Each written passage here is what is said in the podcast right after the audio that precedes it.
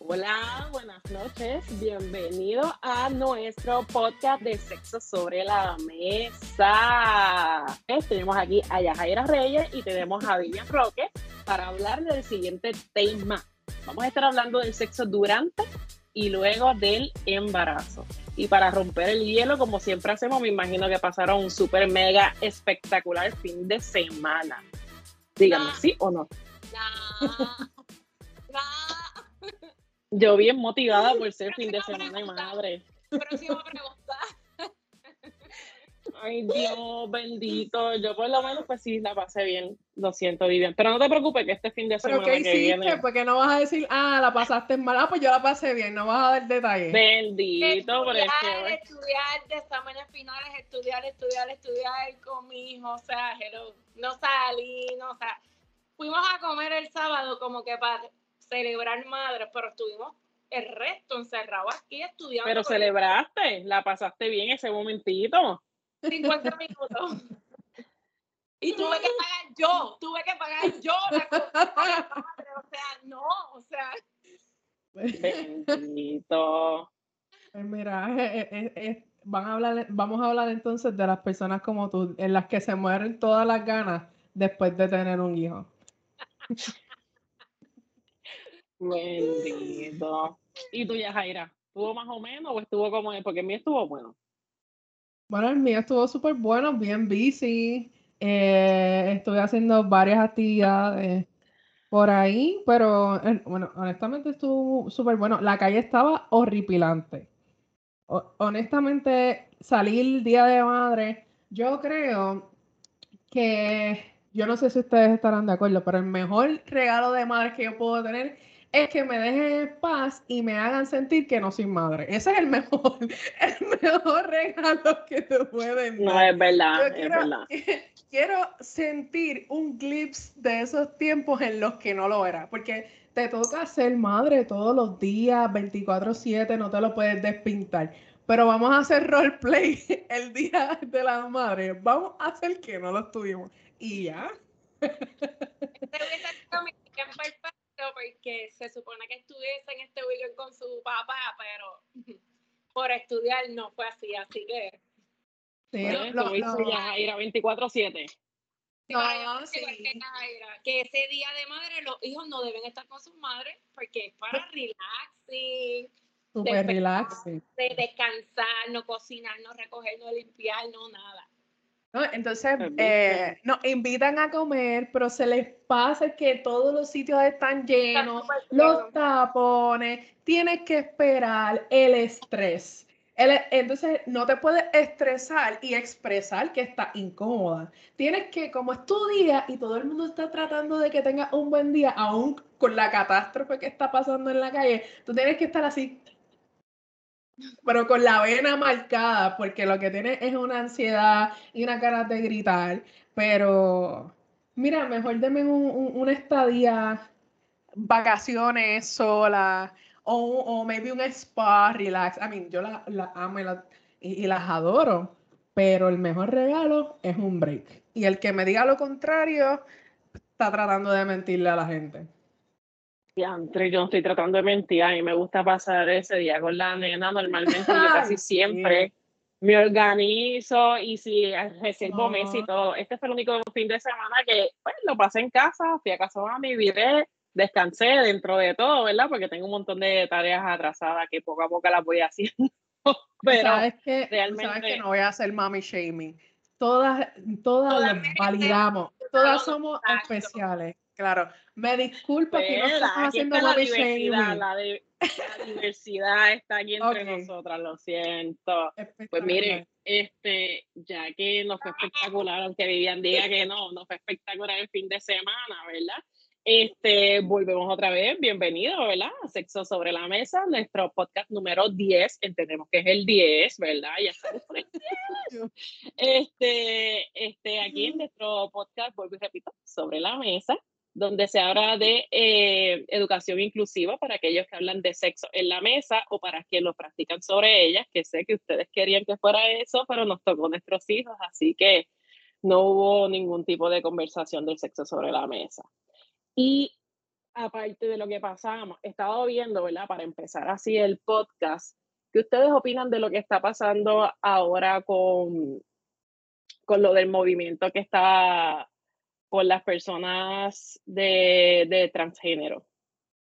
Que el tema está en todos lados, realmente está en todos lados personas que están dejando de que fueron mujeres transgénero, hombres transgéneros y ahora quieren volver de nuevo a su sexo actual porque tuvieron problemas. Estamos como que en una balanza, los que dicen que sí, los que dicen que no, los que no quieren. No sé. Es un tema que está sonando, pero lleva meses fuerte en las redes sociales. Bueno, yo he visto videos y he escuchado podcasts sobre eso y es lo que tú dices, como que personas pues que se están arrepintiendo o no están, no sé, quizás no están satisfechos con el resultado después de hacer un cambio físico. Pero yo opino que somos seres cambiantes y si hoy me gusta algo, mañana quizás no, no sé, como que pienso que hay que evaluar eh, profundamente la experiencia de cada cual para poder entender qué es lo que está sucediendo, porque cada caso es individual. O sea, no, no pienso que es como que algo que está trending o de moda, sino que individualmente cada persona pues está pasando unas experiencias diferentes porque hay que tomar en consideración su, lo social, su, psicología, el, trasfondo médico, ¿sabes? Como que me, me, apena mucho, pero habría que evaluar cada caso para entonces poder dar un insight más profundo. Bueno, yo, yo estoy de acuerdo con lo que dice Vivian. Estos son, eh, son casos bien individuales al igual que, que cuando hablamos del cuerpo de las personas, nosotros no debemos opinar, opinar sobre el proceso de los demás.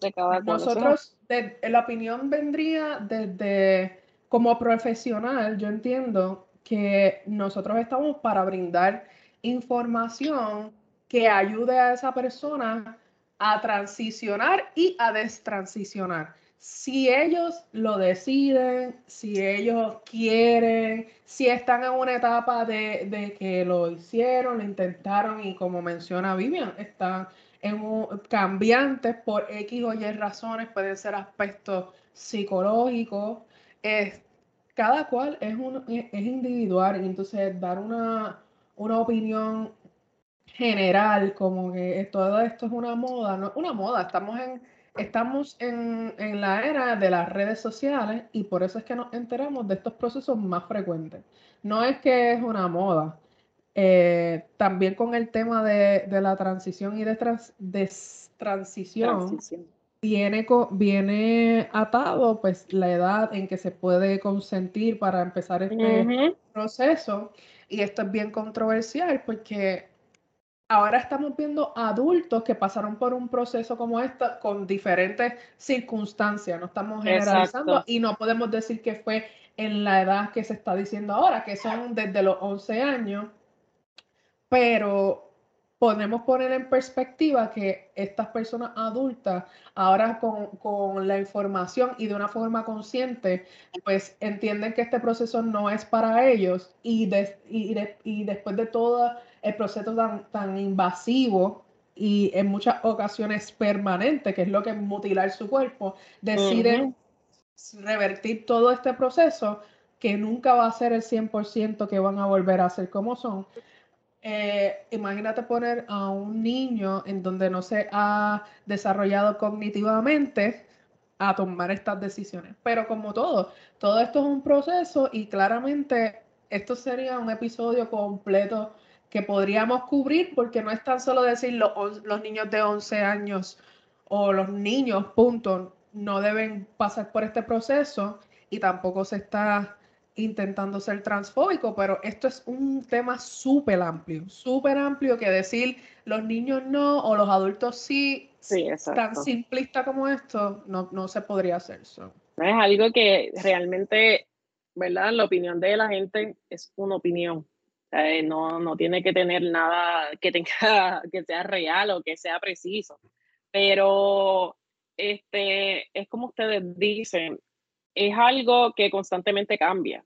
si uno estudió esto y tú buscas información de esto, sabes que el sexo es cambiante. Incluso tú puedes decir que eres heterosexual y llegaste a los 80 años y dijiste, mira, yo toda mi vida, ¿verdad? Estuve con hombres, pero ahí, yo vi a esta señora y me gustó. Y entonces empiezan una experiencia nueva. O sea, el sexo es constantemente está en cambio, por eso es que estamos nosotros para orientarlos.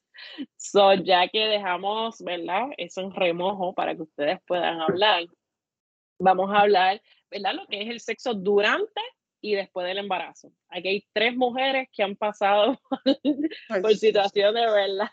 Algunas fue cesárea, otras este, lo parieron, lo pujaron. Pero antes, ¿verdad? Como tal, antes de comenzar el, el tema, eh, quisiera este, decir que nosotros comprendemos que este tema puede ser sensible para algunas personas. Por tal razón advertimos que este podcast contiene temas de sexualidad explícita, pero son con, propósito, em, con propósitos educativos, ¿ok? Y es en beneficio y promoción a la salud sexual y en ningún momento nosotros intentamos atentar con los principios éticos o morales, ¿verdad? De cualquiera de las personas que están viendo este podcast.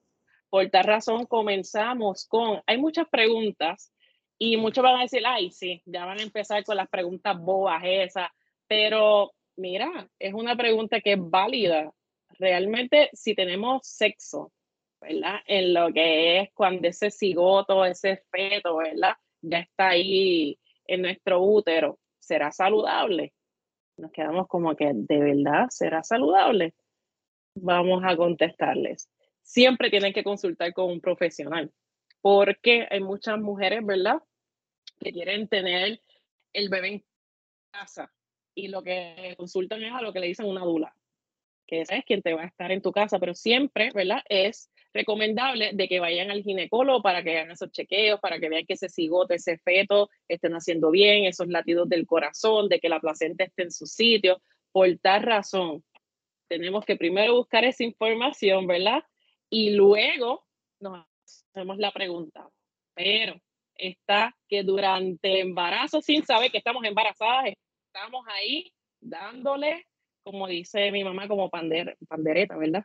Pandereta de aleluya de, la iglesia. Y no sabemos que la actividad sexual no va a afectar como tal a tu bebé, ¿verdad? Siempre y cuando no tengas, como dije, alguna complicación. Porque tan pronto tú sales embarazada está lo que se llama el tapón mucoso, que es lo que evita que eso llegue hasta allá arriba. Y si vemos... Que no le vas a dar en la cabeza. No, no le vas a dar en la cabeza, si acaso un poquito de, masajito que le vas a dar, ¿verdad? A esas fontanelas, pero tenemos que saber que el pene no va a llegar hasta allá arriba y que el bebé está protegido por lo que es el líquido amniótico y ese saco. es completamente safe tener sexo mientras, ¿verdad? Estamos embarazadas. Y lo digo en principio porque hay mujeres que se pueden complicar parecen de la presión, pueden tener placenta previa, pero uno realmente no se da cuenta que está embarazada hasta cuándo, hasta las cinco, seis semanas, tres meses.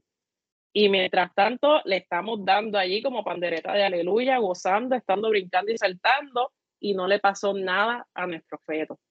So, a nuestro hijo, porque, ¿verdad? Siempre se le da, este, empezamos a decir que es bebé desde que le escuchamos el corazón, y eso tienen dos nombres. Científicamente se conoce como el cigoto cuando está pequeñito y luego que pasa de las 9 a 10 semanas, pues entonces el feto. Y entonces, yo pregunto, ustedes que están ahí, este, ¿le va a afectar? Pues, ¿qué pasa? ¿Se afectará el apetito sexual, ese líbido, esas ganas de tener lo que tú crees, Vivian, que estás bien calladita ahí? Pues, antes de, hay que ser bien claro y enfático que cada embarazo es bien diferente. Incluso mujeres que han tenido más de un embarazo pueden notar de que siempre comparan como que ah, mi primer embarazo fue bien distinto al segundo. Por ende, quizás ese primer trimestre no te da nada de mala barriga, ni mareo, ni que te sientes mal o quizás sí te ataca mucho y eso, pues obviamente si estás vomitando, mareada, débil, te va a afectar tu deseo sexual, porque lo que quieres estar es acostada, todo te cae mal y te va a bajar la libido. También hay que considerar que ese cuerpo empieza a cambiar. Entonces, cuando llegamos a ese segundo trimestre, quizás uno pues tienes un poco más de energía, pasas ese primer trimestre, eh, estás trepando paredes, como dicen eh, eh, las abuelas, y tú estás como que encima de tu pareja todo el tiempo porque tú ves un cambio en el cuerpo y te lo quieres disfrutar. Puede ser, y digo puede ser, volviendo a recalcar que cada embarazo es distinto, que en el tercer trimestre te sientas como pesada, cambios en el cuerpo, no te sientes igual que antes de estar embarazada, la testosterona baja y eso es lo que hace que nuestra libido esté alta. También tienes sensibilidad en el pecho, tienes extra lubricación vaginal, que lo más probable sí tengas ese, esa libido bien alta y ese deseo sexual bien alto, pero quizás te sientes tan pesada que no tienes la misma flexibilidad de antes, te fatigas al caminar, estás tan cansada que lo que quieres es tirarte a la cama a sentarte porque muchas veces ni siquiera te puedes acostar en la cama. O sea que todo va a depender cómo va corriendo ese embarazo, cómo tú te sientes, pero de que lo va a afectar, sí, puede que suba, puede que baje, puede que se quede como antes de que estuvieses embarazada. Vieron que esto o sea, sonó bien trágico, pero tiene lívido. sonó, sonó, bien trágico, pero tiene lívido. Lo que pasa es que estamos en constante cambio. Y, y, la, fijarnos en que así puedo. A mí me dijeron que sí, que se puede tener, y a mí me dijeron que no, que no, que no voy a tener lívido. Eso no es real.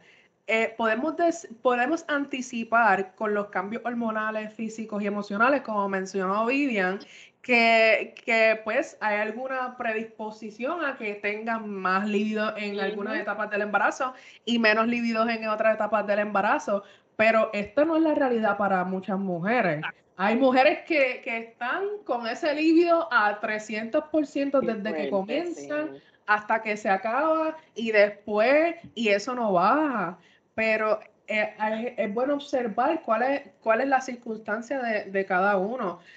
Hay, es, ah, los aspectos psicológicos, los aspectos que, sociales, porque vamos, a, vamos a pensar en que si mi, si mi libido se afecta porque yo me siento deprimida, porque tuve, porque me siento en estrés constante, porque siento, no estoy en un ambiente en donde me apoyen, o porque me siento sola, o porque ya eh, tengo una relación difícil con mi, con mi cuerpo, con mi apariencia, pues claramente, ¿quién le va a dar libido? No, ¿sabes?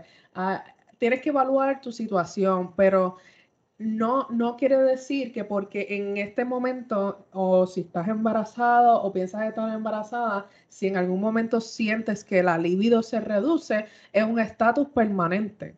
Eso es algo que se puede trabajar y es algo completamente temporero y aunque sonara un poquito trágico, es algo muy, muy rico también para muchas personas. Y no es para siempre, porque son 40 semanas. Sea, se escucha un montón. Y a veces menos, a veces menos. Exacto, pero pasa bien rápido. O sea, por eso digo que pasa bien rápido. Ese es el momento más eterno. No, no, espérate. Este es un podcast que se supone que hablemos la realidad.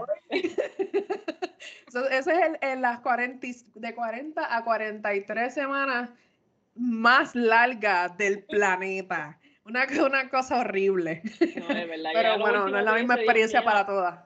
Quiero sacar este ser, porque realmente, este, tenemos que cambiar esa mentalidad de que, ay, la, la, la maternidad es tan bella, es tan bonita, porque no todas las mujeres lo ven así. hay que cambiar esa mentalidad y es por ese cambio, como están diciendo ustedes, constante del cuerpo. Una cosa que sería buena es que tan pronto la mujer, ¿verdad? O esté buscando caer embarazada o caer embarazada, tenga este tipo de respaldo, no es por decirlo, pero así como nosotras, que le puedan decir, mira, esto puede pasar, es cuestión de que su pareja también entienda que ella está pasando por un cambio.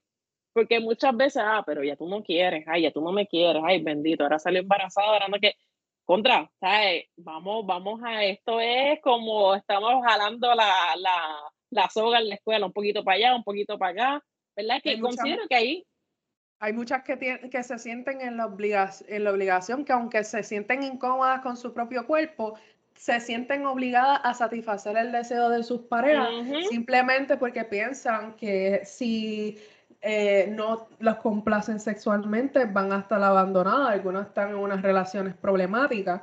Y pues es como, como dijimos, muchos aspectos que, que afectan el deseo y el estrés y eso el bebé lo siente. No, y por eso digo, es bueno tener este tipo de conversación, ¿verdad? Si estás buscando con quién hablar, así sea en pareja o tú sola, porque si estás con una pareja, hay otras maneras. O sea, están los besos, están las caricias, están, vamos a acostarnos juntos, vamos a ver una película, ay, abrázame, apapáchame, hazme esto, dame masajito. Y son cosas eróticas que no necesariamente tiene que haber lo que es el, ¿verdad? El La penetración. El coito, exacto. Exacto. Así Sí, que se nos olvida que hay otra, otras ¿No? formas de variar y siempre a machucar papa por ahí. como a- a- a- sí, vieron que es como como dije al principio, todo el mundo piensa que estas cosas son, ah, eso es bien básico, pero no sabían eso. Que necesariamente, ¿verdad? No tenemos que estar, como dice Yajaira, machacando papa ahí o estar haciendo, haciendo mofongo las 40 semanas, no, pero ajustese. E- Esto es Claro. una temporera, póngase creativo. Usted no sabe qué puede hacer con esa panza, pero ahorita les digo qué pueden hacer. Una de las preguntas también que pasa mucho, que es que dice, ay Dios mío, es que dolerá tener sexo durante el embarazo. ¿Qué pasa si, si me duele durante el embarazo? Mira, realmente vamos a, a, a poner, o para ponerlos en su mente, pongan un slime y traten con la mano de aplastar ese slime a una esquina. ¿Qué pasa con esto? Todos sus órganos son el slime y todo el espacio que sobra es donde está bebé. So que va a haber un poco de incomodidad, no se supone que duela, porque, ¿verdad? Es algo, como les dije al principio, el bebé está protegido, bebé no le va a pasar nada ahí. Y entonces, aparte de eso, eh, puede ser que sientas un poquito de incomodidad y dolor por lo que dije. Todo ese espacio lo está ocupando bebé. So, los órganos están diciendo, ¿qué diablos está pasando aquí? Yo no puedo respirar, no me puedo mover. So, que como bebé va a estar como tal ocupando ese espacio, puede haber a principio, ¿verdad? Lo que es un, un, unas manchas, un sangrado a principio. No te va a doler, todo salió bien y de repente dice, ay, estoy manchando, voy a caer en regla, pero ¿cómo puede ser? Entonces uno se preocupa de que bebé, que le estará pasando ese feto, estará todo bien y realmente es normal porque está lo que se llaman las loquias, que eso sale, ¿verdad? Son un sangrado que uno pasa durante el embarazo y cuando, ¿verdad? Cuando uno termina el embarazo y eso va cambiando de color. Se supone que ese sangrado, mientras más vaya avanzando el embarazo, ya no se vaya viendo. Es un sangrado bien bobo, como decimos nosotros, son unas manchitas. Y eso quiere decir que nuestro cuerpo está, está cambiando, de que el bebé se está tratando de mover, ¿verdad? Que podemos decir, muchas veces decimos bebé desde que vuelvo a repetir, desde que escuchamos el corazón, pero es un feto. Son un cigoto, una cosita así. Le estoy diciendo términos para que sepan que primero es un cigoto, luego se convierte en feto y después el bebé, cuando ya está a punto de salir por ahí. Pero sí, no se supone que duela. Los primeros meses puede ser que manches, pero es bien poquito, bien poquito. El orgasmo va a ser un orgasmo que muchas pensamos de que, ay Dios mío, yo me voy a morir puede cambiar también la manera de cómo va a ser ese orgasmo, ¿verdad? Y tenemos que estar bien pendientes a, ese, a esas manchas que no sean como una menstruación, porque ahí tenemos que entonces este, ir al médico. Pero sí, todo va a cambiar porque las mamas se van a estimular a veces sin hacer nada, sola, solamente con el roce. Puede ser que empecemos a botar, a botar leche. Esas hormonas, si se mezclan con ese semen, So, va a haber mucho cambio, pero tenemos que ver que dentro de todo es normal. Lo que no es normal es que haya sangrado, haya mucho dolor, ¿verdad? En esa, en esa área pélvica. Así que nosotros hablamos así, yo le estoy hablando, le estoy hablando muy científico, pero es como le iba a preguntar ahora. Este, las posiciones que recomiendan, porque ya que estamos hablando de que si nos va a doler, no nos va a doler, qué va a pasar, ¿qué ustedes piensan como tal? Entonces tú, Yajaira, que veo como que estás bien emocionada con lo del embarazo. ¿Qué posiciones? ¿Qué posiciones te entiendes No, que son no- recomendables? Yo me, yo me emociono con todo. A mí hay una razón por la que escogimos eh. esto de sexualidad. Pero la realidad es que la incomodidad que puedes también sentir se debe a que gracias a los cambios hormonales vas a tener fluctuaciones en la en- y puedes llegar a, a tener resequedad vaginal. Y claramente si introduces algún objeto o si introduces el pene, la mano o, lo que vayas a introducir ahí y no tienes una buena lubricación, puede que eh, sean hasta microcortaduras dentro del, canal vaginal. Y esto claramente va a ser bien incómodo, propensa a infecciones. Y, sí, ahí nosotros tenemos que empezar a conectar con nuestro cuerpo. Eh, si, si no me siento a gusto, si no me siento incómoda, comunicación sobre todo. Pero hablando de lo que me acabas de preguntar, hay posiciones que podemos, que podemos usar, podemos practicar para facilitar, depende de nuestra, de en qué etapa del embarazo. Por ejemplo, podemos hacer el doggy style, que es donde estamos embarazadas, estamos en cuatro, en cuatro, como dicen por ahí en la calle, y nuestra pareja se coloca atrás de nosotros. Pues claramente eso puede ser para personas con pene o mujeres que vayan a introducir algún objeto.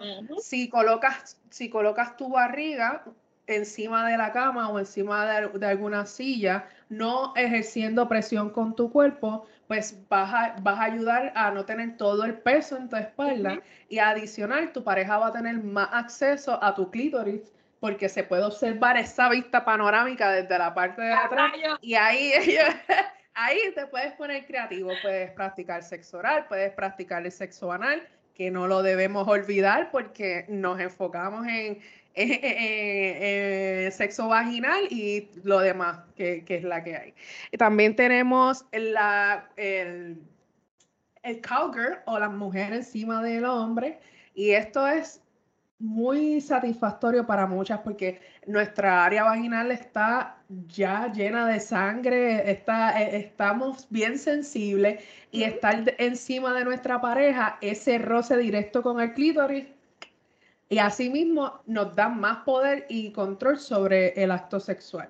También podemos variar esta, esta, estas posiciones. No necesariamente tiene que ser lo mismo. La podemos poner de ladito para así evitar el peso directo en la espina dorsal y en, eh, en la vena que tenemos que puede así hacernos sentir un poco mareadas y cortarnos la circulación por el peso de la barriga.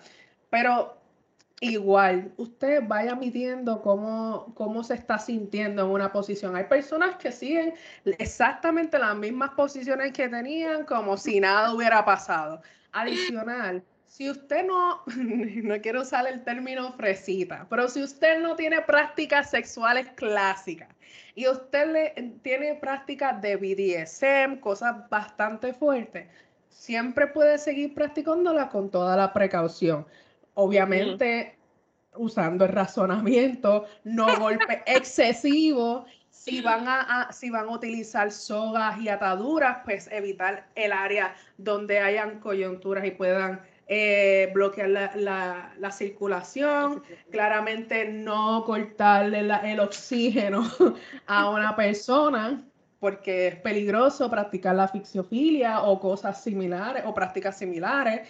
Eh, pero usted puede seguir practicándolo de la misma forma que estaba haciéndolo antes del embarazo. Si usted no tiene una recomendación médica en la que usted tenga que mantenerse en pelvic rest o descanso pélvico y su embarazo no está en riesgo, usted siga practicando la sexualidad como le, como le guste.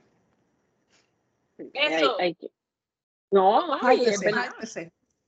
Es verdad, hay que hacerlo. Pero hay que también ponerle como que ese warning de que muchas veces, ay, yo voy, vamos, vamos a hacer el misionero, vamos a hacer esto. Si te molesta haciéndolo, no lo hagas. Porque a veces, complacer a la pareja, no, vamos a seguir, mira, puede, ¿verdad? Eso puede traer un riesgo, no tanto para la vida de ese feto, sino para tu propia vida. Como dice Yajaira, en cuestión de lo que es la circulación y en cuestión de lo que es este, el aire, todo lo que tú respiras, toda esa sangre, todo eso va a afectar al feto. So, que si te molesta, si te duele, páralo. O sea, eso es, no, yo no, yo, es algo que, que es rico, voy a seguir sintiendo. Yo creo que nosotras muchas, muchas veces estamos estamos programadas a que si vemos que la otra persona está teniendo satisfacción, pues la mía es secundaria. Y si la persona está llegando al orgasmo, pues lo, que yo estoy sintiendo es irrelevante. Pero la comunicación es súper importante y es una de las razones por la que nuestro líbido también puede disminuir. Porque si yo no, no tengo la capacidad de hablar con mi pareja, para que cambiemos la práctica o mira, eh, vamos a hacerla aquí, mejor acá. Y no considero que la comunicación en la sexualidad es algo sexy, por tanto, yo voy a sufrir toda la sexualidad, pero ¿quién quiere hacerlo? Porque yo nada más de pensarlo no me bajona. Como que no, mira, ay, no, me, va, me baja cualquier cosa, porque si yo tengo que pasar dolor, si yo no voy a decirle, mira, necesito más, más lubricante, hello, si usted necesita más lubricante y tiene que hacer una pausa en plena situación porque usted le está doliendo, eh, la, la, yo diría la lógica, pero aunque no suene lógico, no es la misma.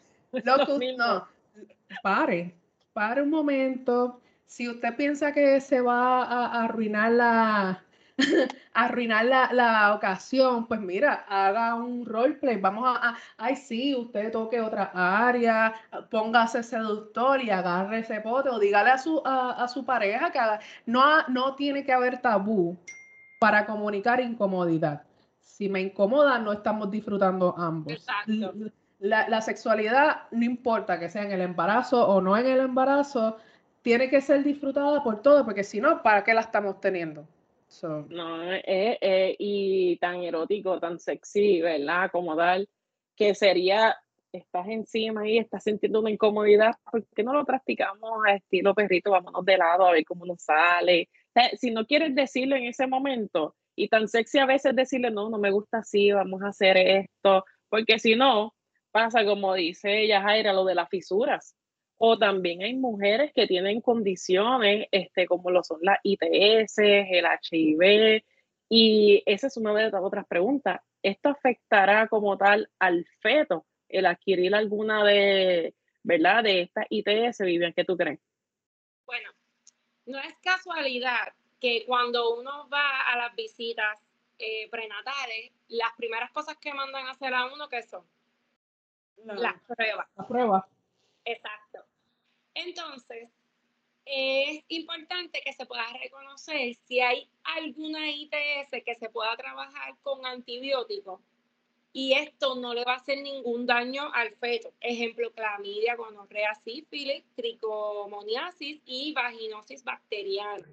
Se puede ir un tratamiento, pero si hablamos más allá de herpes o VIH, pudiese entrar en un tratamiento que no le fuese a afectar a bebé, pero eso es algo ya más específico dependiendo de la persona. Sé de casos de personas que sí son VIH y el genital positivo, eh, han querido pues pasar por el proceso de embarazo y lo que hacen es fertilización in vitro y entonces deciden tener un parto no vaginal para evitar cualquier tipo de de contacto con bebé, porque, por ejemplo, si nosotros tenemos herpes genital y al momento de, del parto tengo activado este, el herpes, porque eso se activa por estrés, ansiedad, por calor, por estresores emocionales, pues entonces lo recomendable es que no nos vamos a ir a un parto vaginal, vamos a hacer una cesárea. Por eso es bien importante que cuando nosotros vayamos a esas visitas, las primeras, nosotros seamos bien honestos, nos van a hacer las pruebas, eh, la que se pueda utilizar antibióticos se va a hacer y la que no, pues entonces se iría. Pero es bien importante esa comunicación abierta. Por ejemplo, si tengo un embarazo y estuve con varias parejas a la vez, ser bien abierta con el médico. ¿Por qué? Porque entonces se va a buscar la mejor forma, si es que usted quiere continuar con el embarazo, de cómo no le va a afectar a bebé. Y ahí es donde se revolucionan los mitos. Lo, bueno, hay que ser honesto con todo para que le puedan ayudar a usted. Mm, si, si, si usted le importa la creencia sobre la relación que tiene a su, a su médico, maybe no es el médico, si usted se siente que lo van a juzgar en una oficina médica porque usted ha tenido 50 parejas sexuales, usted cámbielo, usted necesita buscar un médico, sí, ah, médico hay demás, bueno, están escasos los buenos, pero si se siente incómodo, esto es un momento en el que usted no se puede sentir prejuiciada. ¿Por qué? Porque información como esta, como mencionó Vivian, es crucial. Si usted estuvo 50, a nadie le importa y su médico le debe importar solamente el hecho de que usted obviamente está en mayor riesgo de, poder eh, tener una ITS, que también podríamos decir que con una persona puedes tenerla. Exacto. que ah, con una persona puede tener una ITS y con 20 no estar eso súper chilling, clean, limpiecito. Bueno, no debería usar la palabra limpiecito porque no está sucia, pero una ITS la puedes coger con una sola pareja. Exacto. Pero, y adicional, ahora es más común que haya muchas relaciones no monógamas, tan poliamorosas, poliamor, relaciones abiertas, así que usted, si se fue de swinger y le encanta esa práctica sexual, usted le dice al médico y no tiene que dejar de hacer swinging, pero pues ahora mismo tiene que tener en consideración que tiene que tomar eh, algún método de barrera para no exponer a ese bebé. Por lo demás, siga, siga con su práctica. Meta mano. Meta mano. si le tiene arriba, aprovechelo. Sí, aprovechar, aprovechar el líbido. Qué afortunado, ¿verdad? Alguien que tiene 300% de líbido y ojalá y fuera afortunado de que no tuviera ningún rechazo a ninguna de las parejas, porque imagínate, eso también es, no está en nuestras manos. Que no, tú, a mí, mala. Sí, no, de verdad que yo no te quiero ver en pintura. Eh, no. te creas. Sí, pues, eh, pero si usted tiene eh, la dicha que todas las, las, estrellas se alinean y usted está feliz con las tres personas, cuatro personas que están en su relación y su nido, están 800. Amén. Amén. No, y, y es verdad, con, con, todo esto de las ITS, con todo de lo de las posiciones sexuales, de que se afecta si duele, si hago esto, si no hago lo otro, están los que son los mitos, que nosotros nos dejamos llevar porque lo que dijo abuela, lo que decía papá, lo que dice mi bisabuela, y muchas veces hasta mismo de los mismos ginecólogos, a veces piensan, ¿verdad?, que son mitos porque su especialidad solamente es en tratar a bebé y a mamá de sexo sabemos nosotras. So, Jaira, dime un par de mitos a ver qué los que hay como tal en el embarazo. Bueno, mitos sobre el embarazo y la sexualidad. Los primeros los tocamos. El sexo durante el embarazo duele. No duele. Puede incomodar y de acuerdo a las circunstancias, los cambios hormonales, cambios físicos en su cuerpo, Usted puede hacer ajustes para que no sea incómoda. Eh, exceso, ¿no? Extra lubricante, compre tres potes. Em, si compraba uno antes, al igual que uno coge las prenatales, usted va a la farmacia, compra prenatales y compra lubricante. Fácil. Otra, un mito que me escribieron, que me escribieron y asumo que puede ser una pregunta más allá de la persona que me escribió, y es si tener sexo durante el embarazo puede cambiarle la orientación sexual a mi bebé. No, no, no le puede, no me no le puede cambiar la orientación sexual a su bebé. Eh, el esperma o cualquier instrumentología sexual o juguete, como se, se dice popularmente, no va a alterar la orientación, ni el género, ni los pensamientos de su bebé. Al contrario, lo va a hacer sentir mejor porque si esa mamá está a gusto con su cuerpo, está liberando, está liberando endorfinas y se está, y se está sintiendo súper rico, ese bebé va a estar feliz. Así que usted olvídese, si usted está pensando en que va a cambiarle la orientación sexual al bebé, usted no debe estar teniendo sexo en ese momento y debería estar buscando un sexólogo como cualquier nosotras para tener un poquito más de información sobre por qué esto es un mito. Otro mito es las embarazadas no tienen deseo sexual. Podemos ahora aquí ponerle un ponche si tienen deseo sexual. Claro. pero no todas somos iguales y hay muchos factores, como estuvimos hablando al principio del podcast, que influyen en mi cambio físico, mi cambio, eh, mi estado mental, si estoy en depresión, si estoy incómoda, si estoy en una situación social que me está afectando. Hay muchos factores. Lo mejor que usted puede hacer es comunicarse con su pareja y preguntarle cómo se siente, estás cómoda, maybe hoy me estoy en el mood, maybe mañana no estoy, y maybe si no estoy durante el embarazo en el mood podemos dialogar. El que su pareja no se encuentre eh, apta para tener sexo coital no quiere decir que no va a haber sexualidad durante el embarazo. Son dos cosas diferentes. Cuando, cuando asociamos que debe haber penetración y machacapapa, como hablamos ahorita, pues si no hay eso, ya no hay sexo, pues claramente vamos a sufrir las dos partes porque vienen los prejuicios que tenemos ya eh, incrustado de que si no tengo sexo con mi pareja, me va a dejar. Esto es con personas con pene o personas con vulva. No, no, no tiene que por qué parar la sexualidad. Y el último, si, si sangro es porque voy a perder a mi bebé, como mencionó Chila. La, el sexo, la sexualidad el, sexo coital no hace que usted pierda a su bebé. Mm.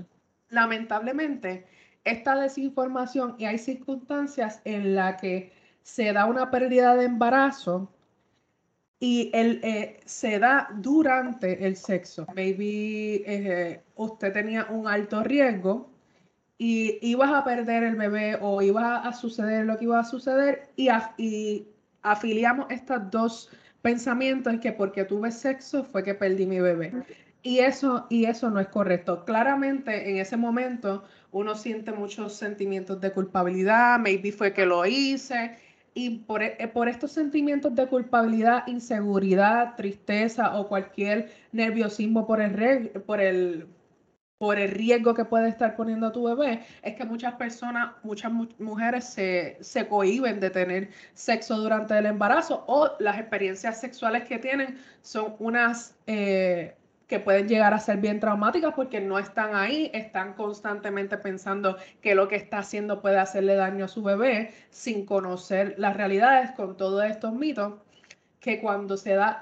Eh, desafortunadamente situaciones como una pérdida de embarazo y se tuvo relaciones sexuales y se va a este lugar en el que piensas que dado a eso fue que, lo, que, ocurrió, pues entonces ahí es que se, que se causan estos traumas que la realidad no son reales. Hay unos riesgos, hay unas situaciones especiales, como mencionó Chila, cuando usted tiene un, el, un, un suelo pélvico con dificultad, cuando que se puede abrir o que ustedes lo mandaron a pelvic rest. a descansar. A, descanso pélvico.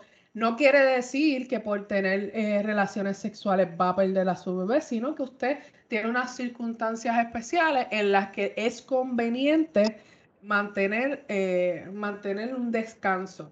Pero así como puede ah, ser el, el sexo, puede ser usted caminando, hay diferentes circunstancias. La, la sexualidad durante el embarazo no hace ni pone en riesgo a su bebé.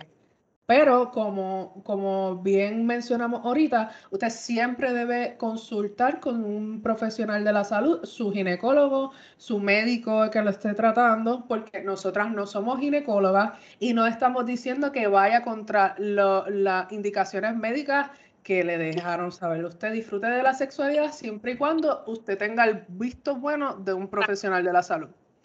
Claro, incluso a muchas veces ya cuando estamos a punto de sacar ese ser de dentro de nosotros que nos lleva ahí cuarenta y pico de semanas, treinta y pico ahí, que tiene un party, nos dicen, mira, tienes que tener sexo, trata de tener sexo lo más que tú puedas, para que entonces ese canal, ¿verdad? Se vaya relajando y ese bebé pueda salir, mira, más smooth, más suavecito. Y ahora viene la mejor parte y esta es más rapidita, como decimos, cuando ya sale, que estamos en ese proceso como tal de que esas hormonas se alborotan, decimos y aclaramos, cada persona es diferente, porque hay unas que se ponen de que yo no quiero nada, no me toquen, no quiero nada, y hay otras de que cuánto tengo que esperar. ¿Cuánto tengo que esperar como tal para poder, Te voy a poner el Para calendario. ¿Cuánto? ¿Tres semanas? Tres semanas lo pongo. Sí, No, una alarma. eh, ¿qué? Está en Google. Mete,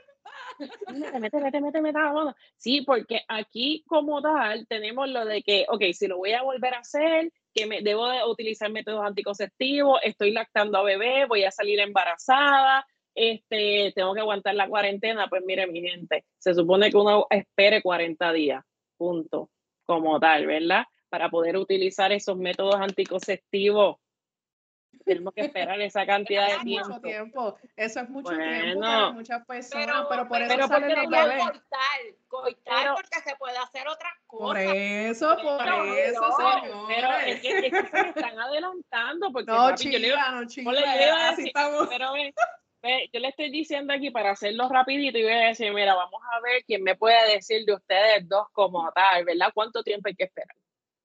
Bueno, se Ah.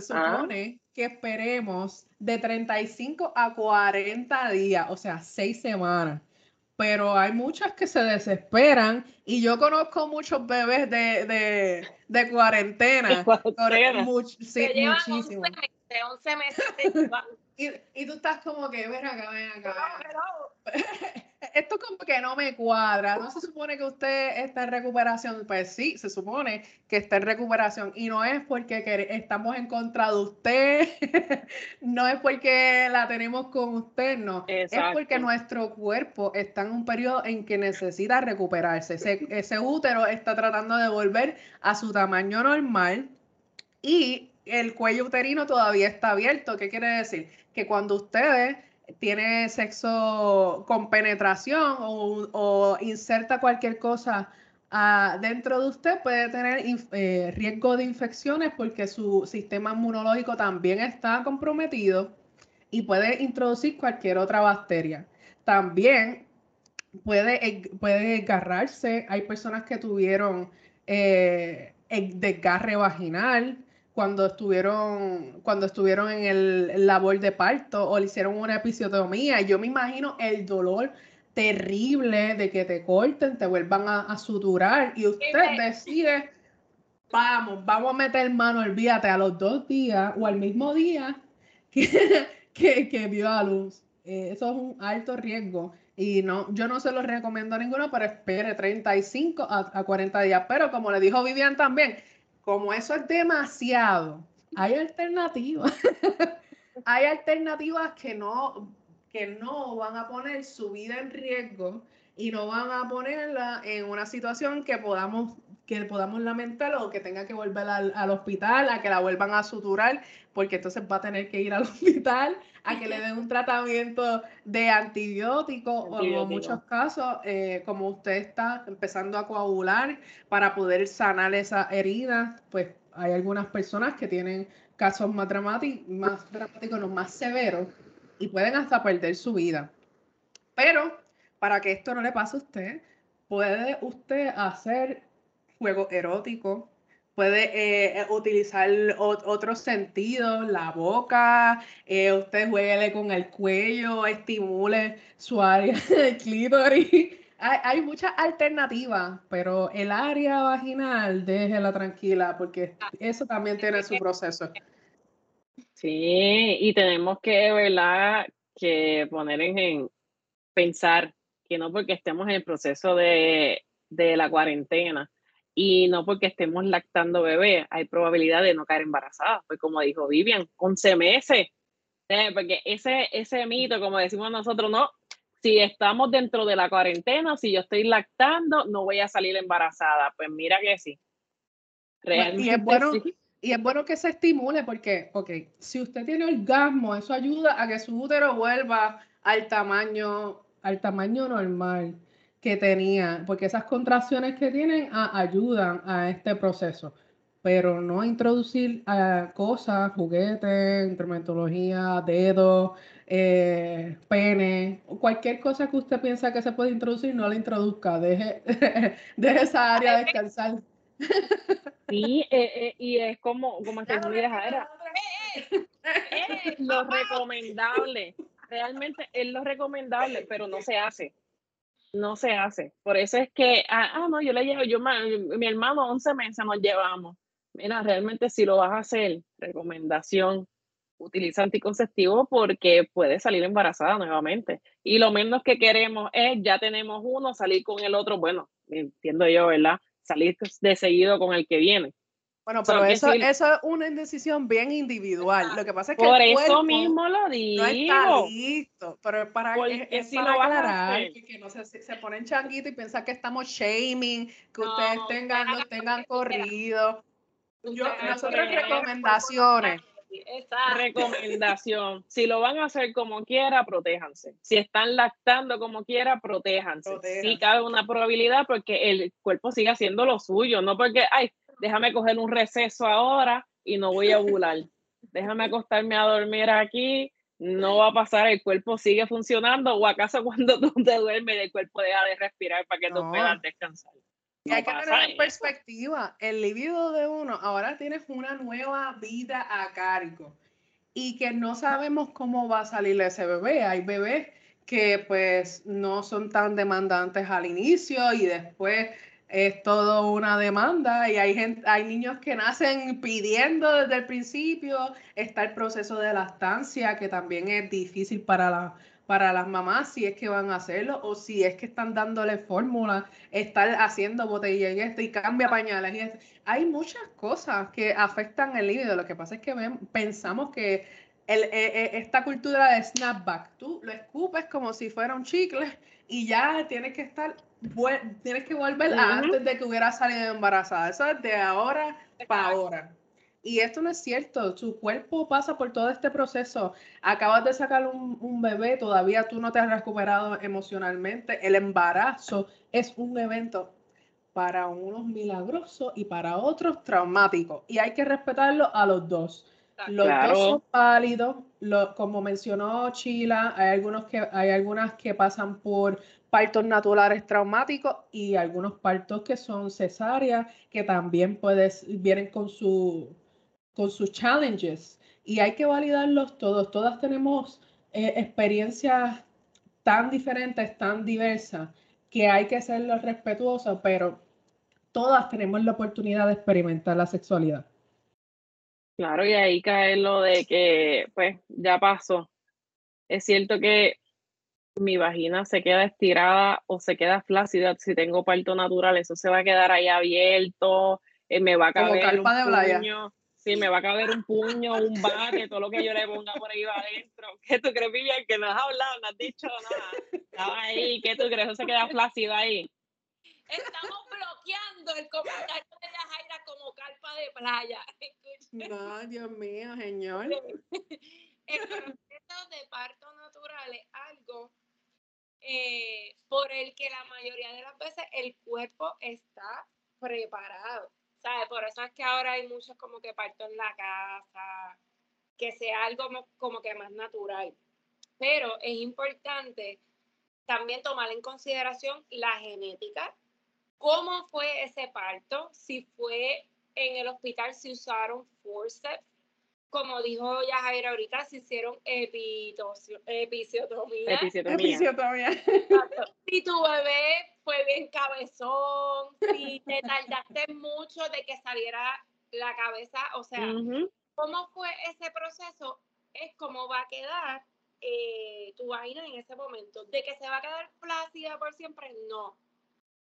Al principio rápido del parto, pues obviamente si vas a sentir un cambio, recomiendan muchísimo que se hagan unos ejercicios durante el embarazo y rápido que uno tenga bebé, pero es bien importante que nosotros tengamos en mente que a un 60% de la población de mujeres entre 25 y 45 años le sucede esto.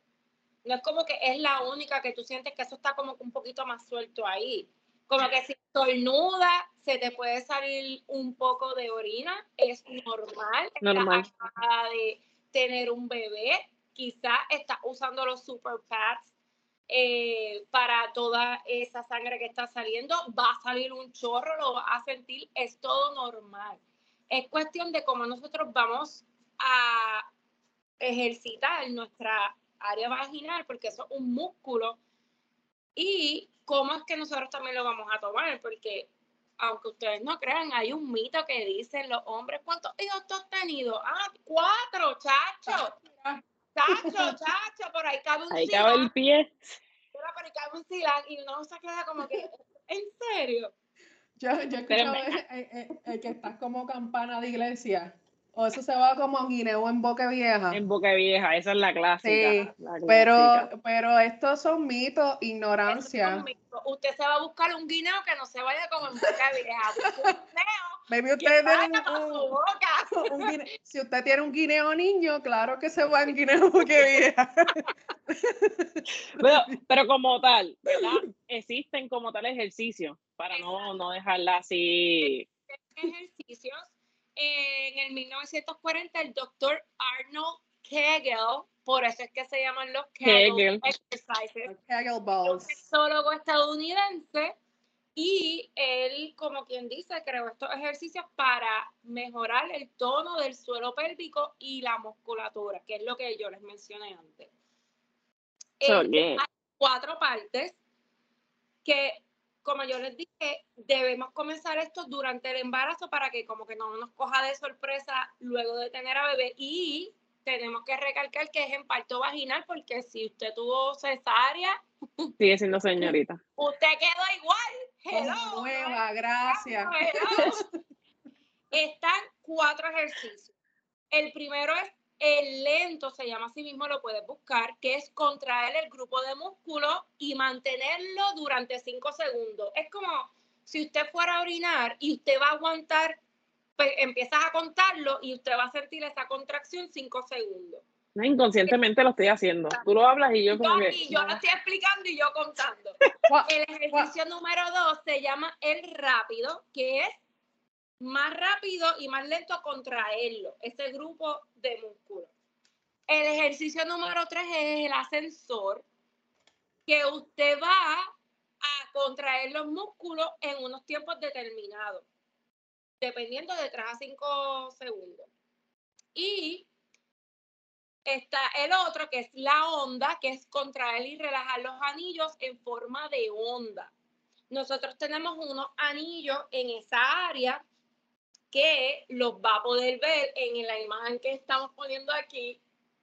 Y esos anillos usted los va a contraer y los va a soltar para que entonces usted pueda ir fortaleciendo. También, si usted busca en internet, hay Kegel Balls, que son unas bolitas que cambian en tamaño, también este, cambian en el material en que están hechos. Y usted lo puede introducir y es un ejercicio de que usted lo está aguantando, pero primero tenemos que empezar con los más básicos para que luego usted entonces produzca las bolas porque de la primera no te vas a meter. Las bolas de primera no, por favor.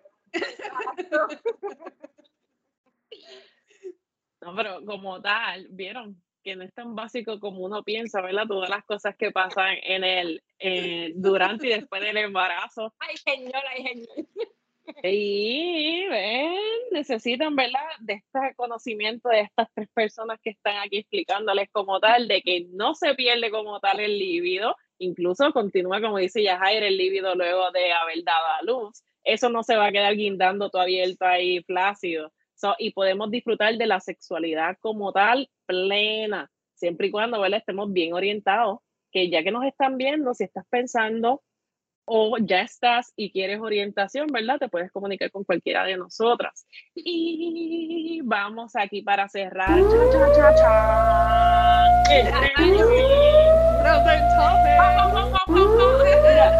Este trending como tal, lo estuve discutiendo con, ¿verdad? Este, varios amigos que tengo del sexo masculino. Este, y es un trending que se está dando ahora en TikTok, que son estas mujeres que bailan con una ropa súper transparente, sin panty, se ponen atrás una luz y se empiezan a mirar. Entonces, esa luz es, hace que esa tela se vea transparente y se le ven las labias a la mujer.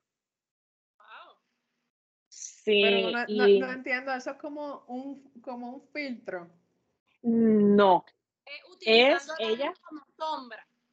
Exacto. Ella Oh, utiliza la luz, tiene un trajecito bien transparente, ¿verdad? Se pone su trajecito transparente, no utiliza ningún tipo de panty, pone la luz en la parte de atrás y se le ven So, eso es como Y si te la pusieras en bold. en bol y en 3D.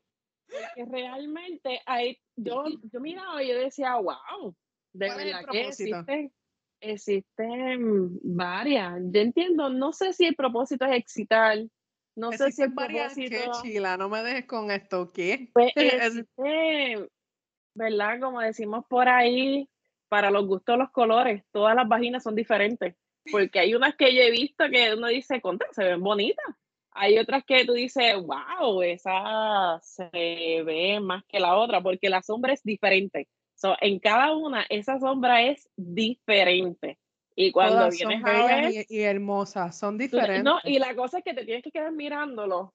Dices, el motivo, por lo menos, a mi persona o al otro, porque no todo el mundo lo puede excitar. Otros van a estar por curiosidad mirando y acercándose, pero tienen que buscarlo, tienen que buscarle ese es el Ay, trending eso yo miré eso yo, es mucho problema. Eso suena bien complicado. Es como el dónde está Waldo de las labias ahí. Pero se ve, se ve, porque cuando se paran, que le da la luz, tú dices, diantre. Por lo menos para mí era súper interesante. Yo seguía viendo uno, me seguía viendo el otro, y seguía viendo, y está haciendo cada vez, lo están haciendo Pero más. está bien porque eso cae bajo esta idea de erotismo, porque no estás enseñando todo, sino que estás dejando que las sombras, La la, luz, imaginación. la No, tela y la- todo esto, tú estás como que, eh, eh, te lo creíste, eh, de otra forma.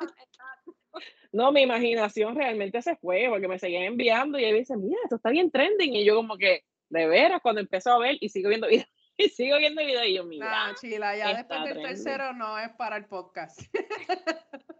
Pero yo los Ya quería ver, les quería decir para que vean que hay otras maneras también de erotismo, como dice Vivian. Así que, pues mire, de verdad, les agradezco a ustedes por estar con, ¿verdad? Estar como siempre aquí en, en nuestro podcast, a todos, todas, todos que nos están mirando. Así que les agradezco, como les dije al principio.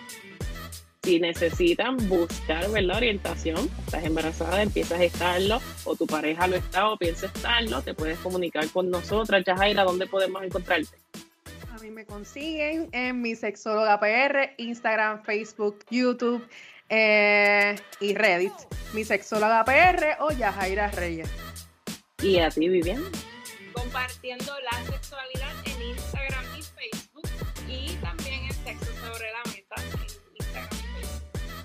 Eh, a mí también me encuentra, ¿verdad? Como Chila Huerta en Sex Comunicación, en Facebook y en Instagram. Y por supuesto, a las tres nos encuentras aquí en Sexo sobre la Mesa. Nos sintonizan en Spotify, Amazon Music, Samsung, eh, Samsung, Samsung, Podcast. Samsung Podcast. el Listen Notes, eh, nos pueden buscar en Sexo sobre la Mesa y ahí les va a aparecer todo. Así que les hablo Chile Vuelta, tenemos aquí a Yajaira Reyes y a Vivian Roque y esto fue Sexo sobre la Mesa. Nos vemos. Ay. Conéctate con nosotros en tu plataforma streaming favorita. Búscanos en Facebook, Instagram arroba sexo sobre la mesa. Suscríbete a nuestra página y no te pierdas todos nuestros episodios semanales.